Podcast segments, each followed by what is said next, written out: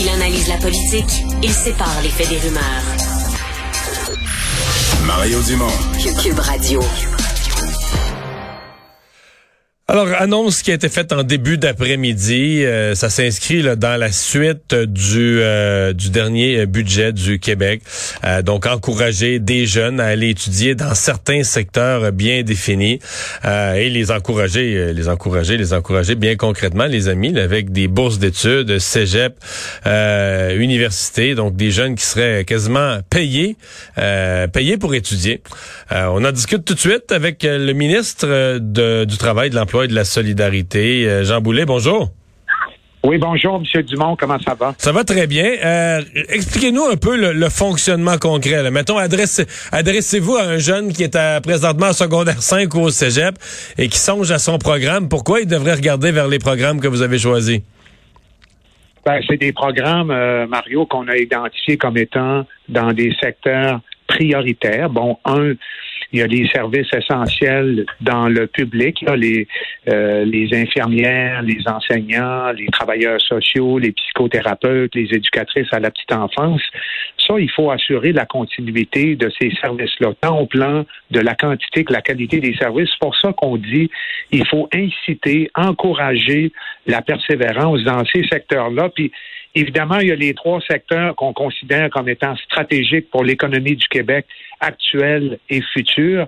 Les technologies de l'information, euh, évidemment, il y a la santé, puis il y a l'éducation. C'est des secteurs qui sont fondamentaux. Il y a la construction aussi, où il y a beaucoup de programmes mais c'est vital pour le Québec. Puis euh, en pénurie de main d'œuvre, il faut établir des priorités parce qu'on ne sera pas capable de tout combler.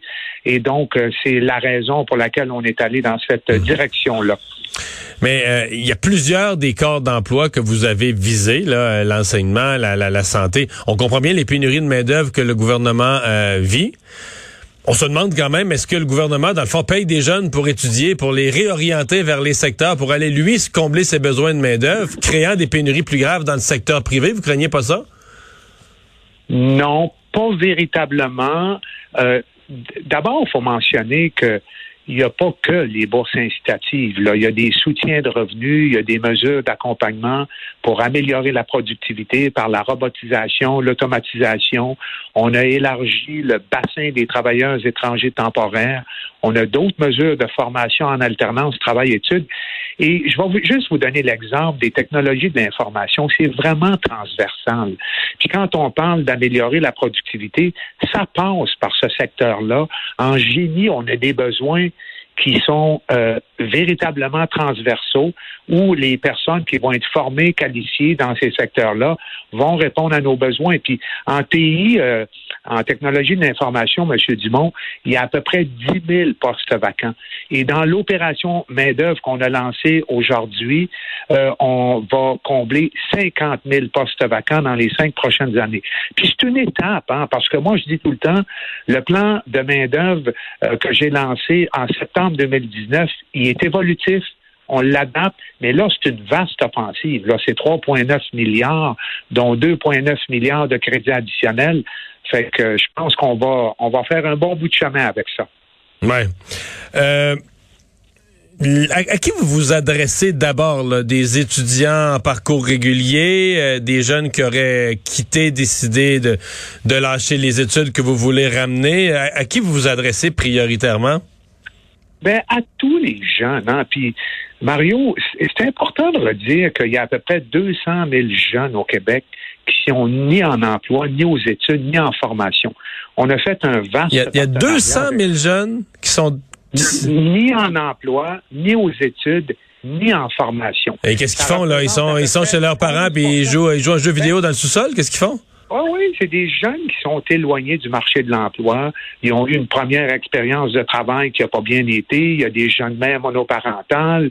Il y a des jeunes hommes, des jeunes femmes qui sont dans des sous-sols. Mais il y en a énormément. C'est un potentiel immense.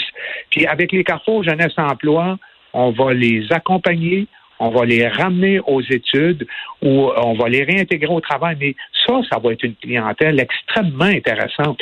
Puis beaucoup de jeunes aussi qui sont en recherche de la meilleure orientation, la meilleure stratégie pour, euh, avoir une job qui est bien rémunérée, avec une valeur ajoutée, des bonnes conditions de travail.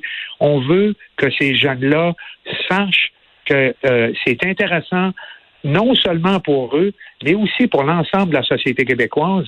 Puis tu sais, quand on a un objectif, Mario, de combler l'écart de richesse avec l'Ontario, que ça s'exprime par le PIB par habitant ou le salaire horaire moyen, voilà des corridors qui vont vous donner accès à des bonnes conditions puis des salaires compétitifs.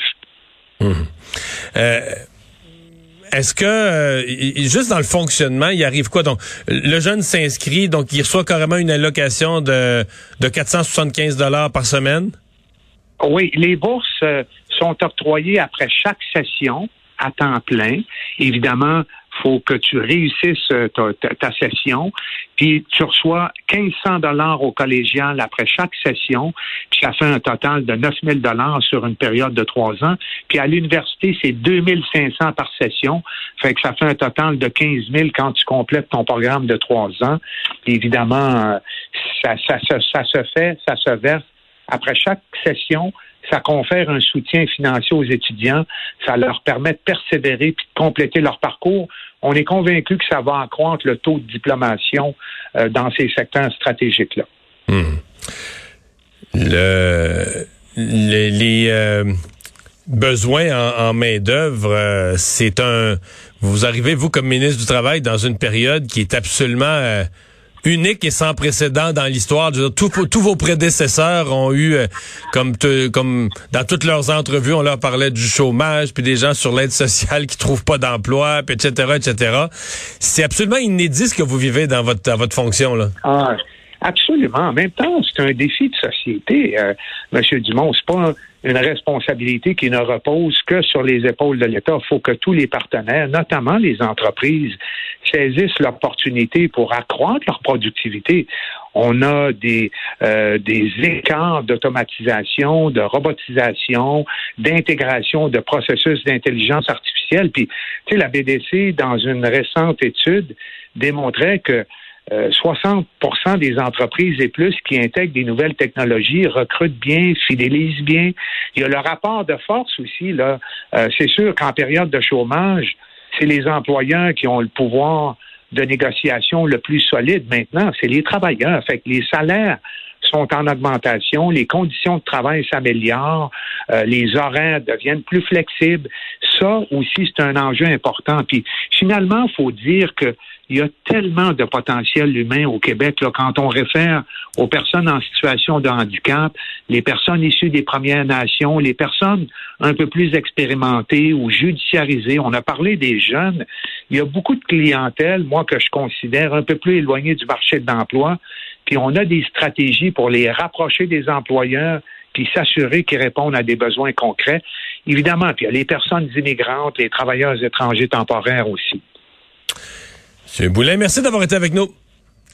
Au revoir. C'était le ministre du Travail, Jean Boulet. On va à une pause.